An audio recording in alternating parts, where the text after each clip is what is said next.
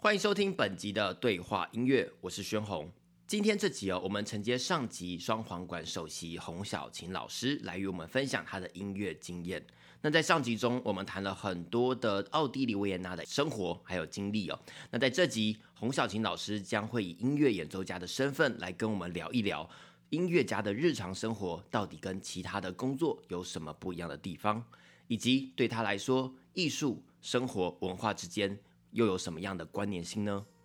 我们一起来听听洪小琴老师接下来的故事。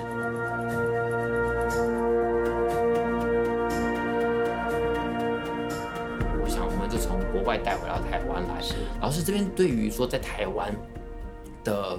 可不可以来跟大家分享一下？身为一个音乐家，平常嗯是可能像这种工作类型啊，哎、嗯。欸跟大家有什么可能一定很多不一样啊？那但是每一个工作都一定是不一样嘛？对对，但是有很多很类似的地方。那有没有什么可以跟大家分享一下关于在工作这件事情上面？对，其实回到台湾的话，嗯，因为台湾如果就我们学乐器是这边来讲的话，大概就是嗯，不外乎就是大概从事继续从事我们的演奏的活动，对，好，或者是演出活动，或者是那这中间当然有。分，比方说，你可以到职业乐团里面去，或者是从事呃室内乐啦、合奏啊、重奏这样子的一个演出活动，或是独奏。那另外就是可能往教学方面，好，在教学方面，那嗯，我觉得比较有趣的是我自己遇到的问题啦，可能是因为我周边的朋友这样子，或者是一些认识的人，因为他们刚好都不是这个领域的。对，然后所以，比方说像我们从小一起长大的一些朋友们，他们就会说啊，我们我们要办，我们要什么活动啊，想要去做什么事啊，或什么之类的。甚至连我最好的一个朋友，就是他那时候在日本要结婚，然后要我们当然大家都得去参加啊，可是唯一就是唯独我缺席。然后他为这件事情，你知道，他小孩现在都已经几岁大，每次讲到这件事，他就会把。就那个，你可以感觉到那个怨气，就会把这件事再讲出来。对，他说，对这个，他他他就他最常讲说，不管你有多大，不管大家交情有多深，那都是没有用。有人就是为你一生里面最重要的事情，他不会参加，因为他说他有演出，他永远无法谅。我我觉得他一直没有办法谅解这件事。我想这个事情应该会到。这个真的是，我觉得从事，因为他这么多年还一直每次讲到这件事，我想说，我也跟他解释过了，可是我我就就是那时候真的啦，我我也我很为难，因为在我知道说他的婚礼要在日本举行的时候是是这个时间的时候，我那时候第一时间我想说啊，完了，他刚好跟我的演出是冲突，对，对，对，对，对，而且那我而且那还不是我不是我自己个人独奏会而已，你说个人独奏会好吧，那我。我取消，我最坏打算我取消，可是或者是我延期，这这也不是那么容易。其实不是像大家所想的，说我要取消一个演出，我要延期一个演出这么的容易，因为一个场地要弄，这不是那么简单。而且那是一个，那个是一个我们的那时候我们有我有个木管木管五重奏这样，然后那是我们的巡，就是一系列的巡巡回巡回活动里面的其中一站这样。那我他说，那你不能。你你为什么你这我一生就结婚这一次，你音乐会每天都在开哎，你你一定就得去参加吗？你就不能这样子不要去一次，或是找别人催一下，然后来来我的参加我的婚礼，然后大家都来，就只有你缺席。哦，我真的，你都不知道我那时候有多为难。我一直跟他解释，我说这个很抱歉，我真的没有办法，因为这个这是一个团，第一点这是一个团体活动，而且这个档期是大家在一年前就敲下来了。然后我还临时再去找一个人，这不是我我不可以做这么不负责任的事情。就说啊，我对不起，我要我要我要去参加人家的，我要去日本参加人家的婚礼。那那这场你来吹，不不是不是这样的，不是说我随便找个人来替这样就就可以的。这可是啊，我我也不知道怎么解释，真的。其实这件事情，我刚刚老师刚刚才讲这个故事，从一开始哈，嗯、我就一路笑到现在，是因为我很有很。很有同感，真的哈、哦。因为呃，我觉得真的自从开始做在艺术这个领域的工作的时候，嗯嗯、我发现其实当然就是最大的差异，其实是说我们的作息跟其他人是最不一样的。因为最简单就是我们没有办法有很明确的，例如像六日啊，没有，还是就是每天其实就是生活、工作、工作跟生活，它是没办法拆开的。没有所谓的你什么时候，就像我朋友最喜欢问我一件事，就你你不度假吗？你什么时候你你不休息吗？你你。你你一定你你一定要都要这样子，你不要不你不要不要休息一下吗？或者是像对啊，也常问说你一定要练琴吗？这是我每天最怕。你不是在当老师，你不是毕业了吗？那你为什么还要每天练琴？你不是已经毕业了吗？你不是在当老师了？那你为什么还要练？这。我完全不知道，你不会吗？你不是都学完了吗？你不是学成归国了？那你为什么？你为什么还要练习？你为什么还要学习？我遇到这些问题，我真的都刚开始我会试着去解释，然后我有真说真的，我也不知道怎么从何解释起。到后来我就，你知道，应该是他们也都放弃了，他们也无所谓，就说啊算了，他们也不想。对，我觉得他们也放弃，那我也，我也，我也，我也，我也放弃解释，因为我觉得这。你要怎么说呢？我们刚好在今天在这个时候哦，透过 对 透过这个节目来跟大家解释哦。我们其实很期待能够呃参加一些可能我们这样不说，我可能有有一些朋友，然后他们会很常要约一起出去干嘛？对，或者是其实家里面有时候像譬如说，哦，光家里面的些也是。对啊，也是啊。像譬如说，像譬如我的，当然我父母、我的家人，我们他们都已经很习惯了啦，真的是已经非常的习惯这样，就是哦、呃，过年你可能不在就。我常在说，我我也我有一次我就被被朋友激到，我也真的就有点有点火了。然后我就说，可是你要知道，哎，你们的娱乐就是我们的工作。你你们你们在跨年音乐会，你们很开心的去享受跨年音乐会，那是对你们来讲是你们的娱乐。可是那就是我们的工作，那就是我们要工作的时候。那你请问你你要娱乐，你要我你的娱乐需要我们的工作来促成你们的达到娱乐的效果？那这个中间你要我怎么办？其实这个那没有我们的工作，我们也来休息的话，你们就没有所谓的这个所谓的跨年音乐会，或是什么圣诞音乐会，或是诸如此类这些东西。其实这同时涵盖在我们说，呃，像是在。呃，娱乐娱乐界，我觉得其实很多人的生活类型其实很类似，都我说跟我们跟在艺术工作的人其实很类似，就是说像刚刚提到的要练习这件事情，其实也是一样，我们每一个每一刻都还是在努力不断的精进自己。因为这是一个很，我我觉得这是一个很现实的问题。嗯，当当然是说，呃，这是一个很现实的问题。当你停止的时候，你你就停；当你停止练习的时候，你你的你就停止，而且再来就开始。说真的，而且说真的，我们在练习也只是确保自己不要退步。嗯，说真的，这是我我我觉得说，至少我们要不断的精进，然后让我们能够维持在一定的水准上面。然后，尤其是我觉得，尤其因为我还有在从事教呃教学工作，是我觉得，呃，我自己如果不精进的话，我没有办法，我我怎么样去？去陪去去教我的去教导我的学生，而且说真的，我每天在要求他们说你要练琴。可是当我做不到，我自己本身没有自己身教，我没有做到这件事情的时候，我我怎么开口去跟学生要求这件事？我怎么去跟他们讲说，哎，你要练琴？可是我自己没有练琴，我不需要练琴。这我们不是神啊！对，这这这这不是像大家想的说，我拿了那张毕业证书就是永远的呃。通行证，或者是永远的那种像一个免死金牌，我就从此以后不用练，然后我就可以一直都这么好。没有，我觉得没有这种事情。其实这是很现实的问题。当你停止的那一天，那一切就是到这里，就是这就是你的终点站。那我觉得，就像刚你讲的，就是其实啊，这种这种。我觉得其实也不是只有我们，很多人也是在他的类似像，就像你刚刚提到的类似的生活形态。比方说像医生、医护人员，他们也是在他们的坚守在他们的职位呃职业岗位上面。对，你看像他们也是随时 on call，他们就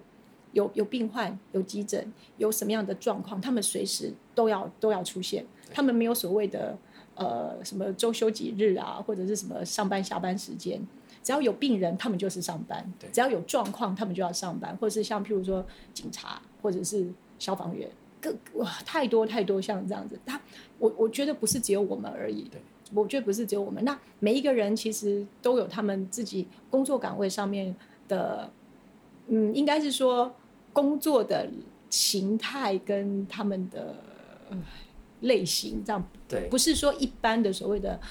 啊朝九晚五这样，这当然这也是一种工作形态，这样子，没错没错没错，只是说像这样子的话。对，其实我们也很为难，很为难。对，就是就像譬如说遇到这种 啊，啊就这么一次，然后就会被怨恨。我想我可能到，我想我们应该是到，我很希望到，呃，对啊，到大家到最后的时候，可以有有一天可以好好的化解掉，可以。这么严重？对啊，应该我想应该没有啦，应该。可是我觉得，当然遗憾是有的啦。这里当然我也是觉得非常的遗憾，这样子这。可是总总是，对啊，对，就总是有这么多的无奈跟没有办法这样子。是是，刚刚老师提到那个就是职职业这件事，因为其实我也在想，就是最近刚好也是因为有一些朋友在约，然后要可能要出去啊，然后或者是说可能刚好像说我有我有亲戚，然后我像要要结婚，对，那可是结婚时间刚好让我的工作没有办法完全是叠在一起，可是这其实很难。通常这种工作对我来说，我觉得就是谁先来我就先排进去。对对。那如果说谁后来，我就只能把它。对。对，然后但有时候其实很也很难取舍，尤其是说今天在考量到工作这件事情跟呃最简单来说，就是刚刚以刚刚这个例子，就是说可能要出去做什么，一起出去走走啊，出去、嗯、呃就是出去玩啊，甚至甚至见个面聊个天这样对对，对其实有时候。因为工作上的东西，你是很难去割舍。就是说，呃，假设这时候临时间插进的一个工作，这个工作可能对于整个职业来说是影响很大的。对对。那也不得不去舍弃掉，呃，玩乐的部分，或者是休闲私人的一些活动的事情，然后回过头来再就是先把嗯能够帮助自己的职业或者是这件事情完成。有时候我在想哈，其实我们。每一个就是，尤其是在我们想有呃，我觉得这种类型的工作，像刚刚讲说，可能在娱乐圈，或者是在艺术产业，或者是说，嗯，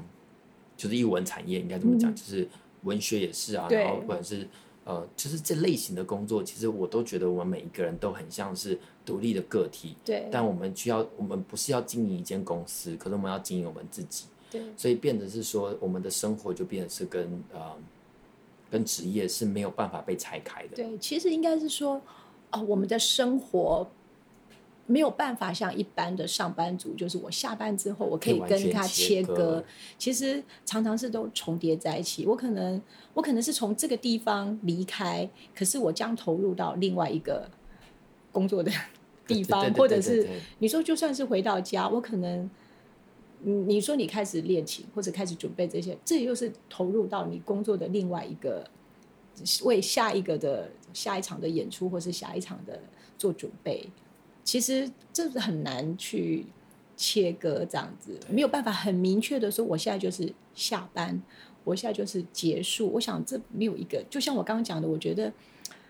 啊、呃，要从事把这个应该是这样说啦。我觉得自己很幸运的一点，就是说它是一个兴趣，这是我们至少这是我最大的一个兴趣。那我觉得我可以把我的兴趣啊、变成我的工作，然后变成我生活的一部分，这样子。我觉得这这点是我我认为我我我很我很庆幸的的一点，因为至少我今天，嗯，我相信还是有很多人，他可能他有别的他的兴趣。跟他的工作是没有办法结合在一起。对对，他有可能啊、呃，他做的这个工作只是为了要嗯谋生，呃，就可能就是只是为了要生活，然后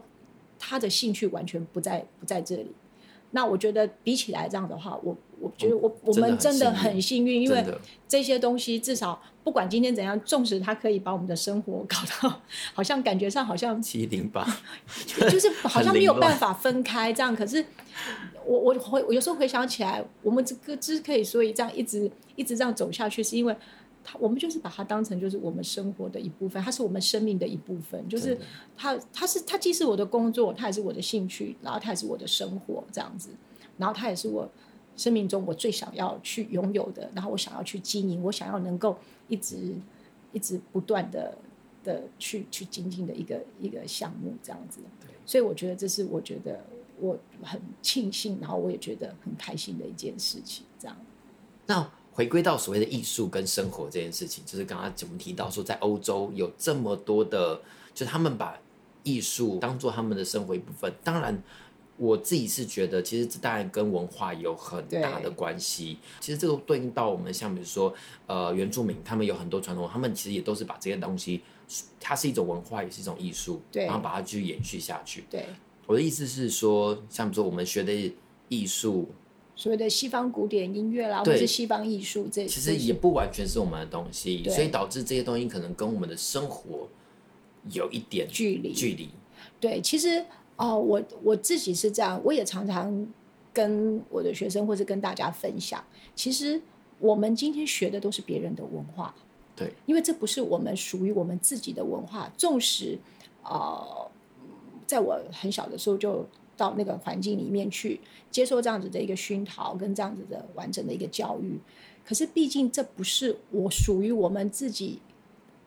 本身的文化的一部分。我们是去学习别人的文化，或是会学习别人的文化，像属于我们自己的文化，我们会觉得一切都非常的自然。对，像比方说，嗯，你不管跟谁讲，看三岁小孩，或者是到呃八十岁、九十岁的老爷爷老奶奶，你跟他讲孙悟空，他都知道。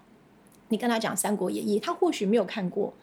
整套，不是那么清楚。可是随便讲几个几个人，他也都会知道。好，然后或者是像呃，比方说像我们庙会，像一些所谓的一些呃神神明啊什么之类，像譬如说现在什么妈祖要绕境，我们或许我我可能对这个不是那么清楚，可是你一定会知道，那就是我们的，那就是属于我们文化的一种。我们有很多的活动节庆，比方说像中秋节或者是端午节。好，它有它的故事，有它的渊源，然后这里所衍生出来的很多的周边的，比方说，呃，不管是食物，或者是他庆祝的方式，或者是他这些，其实这都是我们的我们自己文化里面的一部分，所以我们会觉得很自然，然后很理所当然。那我们今天你说今天西方文化这一块，我们是学习他们的，因为对他们来讲，他们从小。因为很多，比方说，像有可能就是，如果要追溯下来，可能一直到古希腊、罗马，从这些神话，那对我们来讲，这好像就是在看故事，这好像是一个故事。嗯、可是这故事有没有跟我们那么的贴切？嗯，这这个就是一个距离了，是，这就是一个距离了。你说酒神，哦，好，酒神，然后或者是像太阳神什么的，嗯、可是对他们来讲，或者是像譬如到创世纪什么之类的，对我们来就不太一样的。你知道，这这对我们来讲，我们好像就是在。阅读呃，或者是在学习一个呃新的的，应就是学习一个新的文化嘛，这不是我们的一部分。就像比如说，我们可能看妈祖，对，就是对他们的看妈祖的感觉，跟我们今天去念看，譬如说去看圣母，这个是不太一样的一个情感。我觉得这是，纵使我们信不信教，就我们纵使就是不是这个宗教，可是你看到那样子。跟所谓的那个什么，不是我们会有什么炸寒单那种那种节庆，就会觉得啊，那个就不一样的感受。是，那这个就是不，我觉得这就是差异性在这个地方。那所以，我们今天是学习别人的文化的时候，我觉得你就要从根开始，你要去追溯它的根，你才有办法去呃懂得比较彻底。你要知道去追，像比如说以以我自己学，以我自己学音乐来讲好了，学乐器。我觉得，我不认为说我只需要在专注在我的，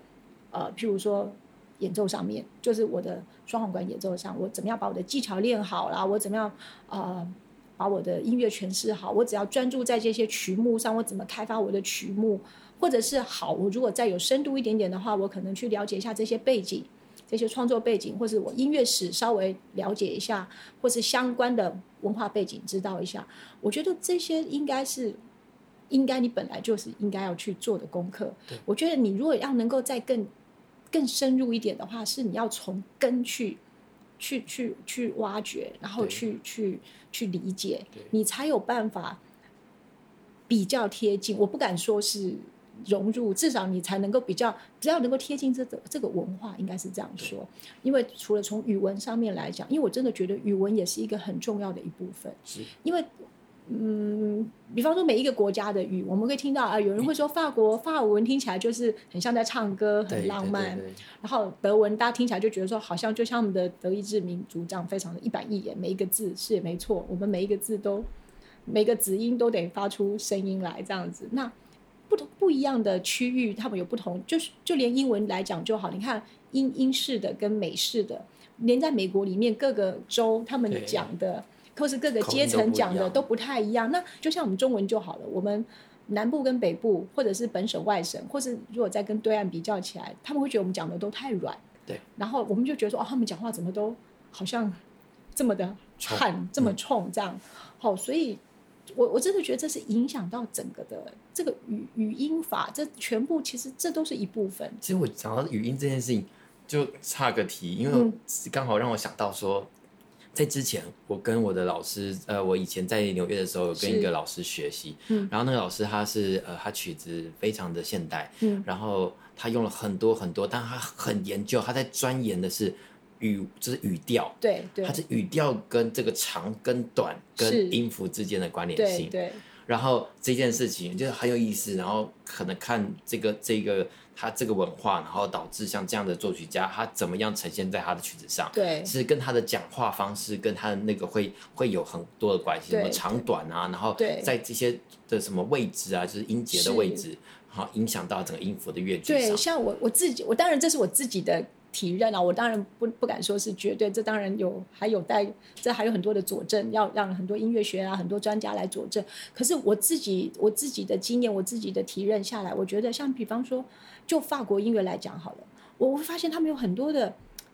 我不知道像像我们在吹法国音乐的话，很多他们很多那种挂留音，就是从这个音符挂留到，我觉得。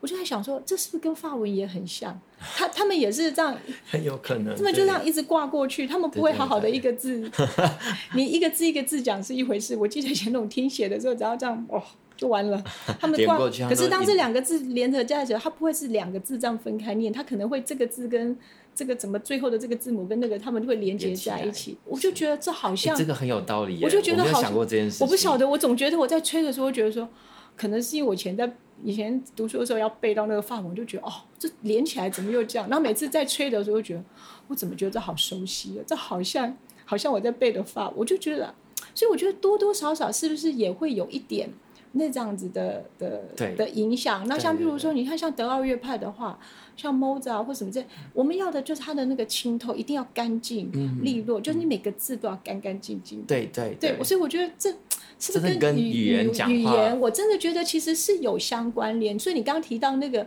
所谓的语调语法，我真的觉得是会，就像我我我我真的觉得音乐其实音符它就是它就是一个语言嘛。对。只是我们用另外一种方法来呈现，它变成是用音符来可能来取代我们现在熟悉的所谓的字母啦，或者是呃我们的国字，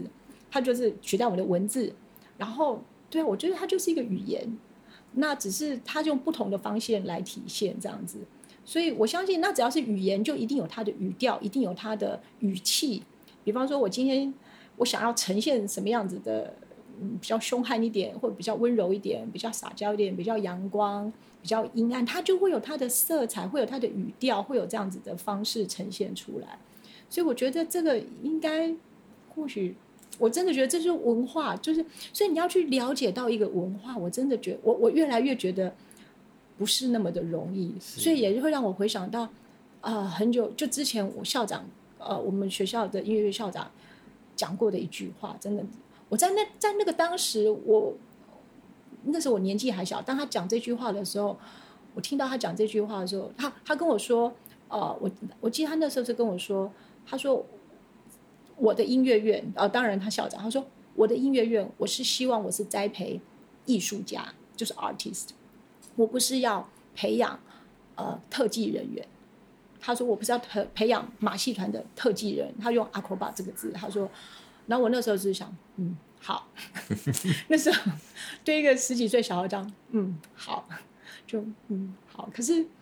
就心里还是会想说，可是你看他那技巧很厉害啊，他好厉害哦。我们那时候就是会觉得，天啊，这个这好炫，这我不会，这这怎么这么厉害？那个技巧真的是太太太太神奇了，这样。可是我记得他那时候就是跟我说，你要知道，我要培养的，我希望我栽培出来的是艺术家，不是马戏团的特技人员。可是当然，他讲这句话不是说他马戏团不好，对，不是，他是说你这个东西，艺术这个东西，你的你要该要有的，他认为这是你本来就该具备要有的，因为你具备这些能力之后，你再来就是要去啊、呃，把自己对，这个时候我就变，我就我我就又开始会想到啊、呃，我父亲常跟我，我我记得我们从小到大，他常跟我们讲的就是说，呃。他觉得他他他对我们的要求啦，就是他希望他对我们的期许，就是说他希望我们是有学养、有涵养、有修养。他就还我记得他常常给提醒我们，就是说我们要有三养跟三心。我记得我这从小听到大，那当然听到大也就觉得哦好，就是三养就是要有学养、有涵养、有修养。然后另外三星就是要有恒心、有耐心，然后下决心。这我到现在都就从小听到大就，然后我开始后来慢慢慢慢能够知道他们这些，慢慢能够，我觉得我最近比较能够体认到，比较深切能够再进一步去体认到这一些的含义。比方说像我们校长在讲的，他不是我我真的觉得他不是说他指的不是说啊、呃、他。他鄙视这些所谓的特技人员，不是他很尊重他们，他也是赞同他们，只是说他认为就应该是像我父亲，我觉得这牵扯过来他们的相相关性，他们的相连性，就是说我们学养，我们今天学习的这些东西，这些学问是你要具备的。可是再来，我们就是要所谓你要怎么样让它有深度，就是你要有涵养，这就是一个深度的问题。你再来要去呃要去加强的。我们要去努力的是所谓的这个涵养的这个部分。那这个涵养的部分，就是你怎么样让你自己更有深度，嗯，更有涵养。这这不是只有学养的问题，学养是你该要有的，就是一般的这样子。然后再来就是为了涵养，这就是一个深浅度的问题了。那我真的觉得这呼应到我们之前钱校长讲的这些话，就是你一个艺术家要有的，觉得应该可能就是这。可能就是跟我父亲所讲的这三三养，应该是，应该是有有有有有一些关联性。对，应该是有一有他们的对对。因为我刚刚这样听完这个老师当时候的那位校长的这个话，其实我我我我蛮有感的，是说。其实回到刚刚一开始的问题哈，就是说我们在身为一个呃在艺术领域的这个工作者对的这个这个职业里面，其实我们一直在追求的，嗯，没有错，我们需要拥有这些技术。可是接下来是要怎么样把自己的技术跟自己学习过的东西，说自己包含自己呃。不管是从小栽培的文化，对，然后一些教育，或者是这些父母，或者是人啊，什么周围的这些人事物结合结合在一起，变成属于自己自己的养分，对，然后把这个东西跟所谓的技术把它融合在一起，对，用呃一个媒介，像比如说音乐家就是乐器，对，我们的乐器，对，然后传递出所谓自己的一个想法，或者是自己的一种感受看法，对，因为我真的觉得。嗯，我我完全认同你讲的，然后我也觉得，我真的也这几年我也深切，当我在从事教育的工作的时候，我也开始深切的体认到，其实，呃，我们在学习别人的文化的同时，因为我们也不能去忽视掉自己自己所拥有的，对，或是自己的文化，你不能不去认识自己，对，因为毕竟啊，就我常在讲的，你你再怎么样复制。它永远是个复制品。对。那我们要怎么样让自己是一个最有价值的？这就是你要，你要有走出你自己的个人特色，你要拥有你自己的个人风格。嗯。可是我怎么样去找到适合我自己的？不管是在定位上面，或者是在各个方面，我觉得这个是你需要一点时间去沉淀。然后，当然你也要去摸索，你也要去尝试，然后去接触，这是很多方面去。去，然后再经过时间上面的淬炼，这样子，这样子所所得到的一个一个一个结果，这样子。那最后哈，就是想说，今天节目其实老师也分享了很多很多的内容跟想法，很真实的想法。嗯、我觉得，其实如果呃呃呃，听众朋友如果身边有一些像比如说在从事艺术的朋友，嗯、或者是说想要进到艺术领域的，其实应该都很有感啊。就是说，像比如说我们这些想法，那。我不知道，就对我来说，像说艺术这件事情哦，艺术，我刚刚其实在一直在也一直在思考，所谓的艺术这件事情，确实像老师讲的，其实它确实让人家可能会有一些误解，或者有一点距离感。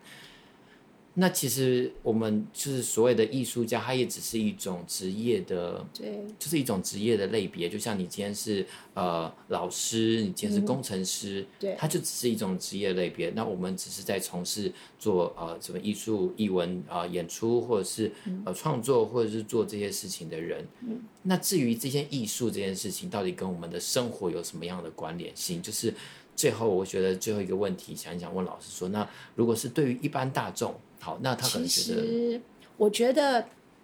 我真的觉得每一个人都是艺术家。对，如果真的来讲的话，我真的觉得每一个人都是艺术家。因为当我看到你今天走在路上，你你看现在那个阿伯勒开的这么漂亮，嗯，你会觉得那真的就是一个艺术。对，那真的是上帝，真的是你你光看着那一大片这样子，那真的很漂亮。那其实，那我觉得真的是充斥在我们的生活的周遭。那每一个人都是。比方说，像我觉得像妈妈哄着小朋友睡觉的时候，她所唱的那个歌，我觉得那真的是天籁，那个是最你看，然后那小孩子能够在那样子的声音下面就很安稳的、很平静的能够睡着，然后你会看到他的那样子的安全感，那个其实就是最好的天籁，真的。或者是我们看到啊、呃，在教堂里面，好看到你听到那样子的一个声音，那种礼拜。那种圣咏的时候，你你那样子的一个感动跟得到的震撼，然后或者是你会有时候你会看到有人啊、呃，因为欢喜欢高高兴所这样手足舞蹈唱出来的，或许不成调，可是你你会感受到他的那个能量，对，你会感到他的欢愉。对，我觉得其实每个人都是艺术家。然后像譬如说，你你你看，像其实真的是垂手可得材材料也都是有，像比方说你把。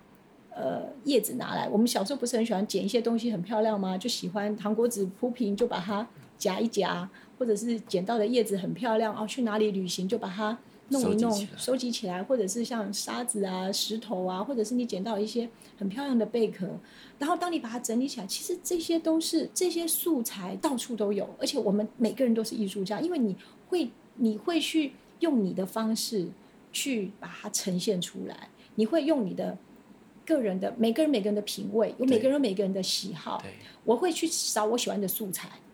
我会去把它。你说这些素材丢拿回来之后，我把它丢在那里，它就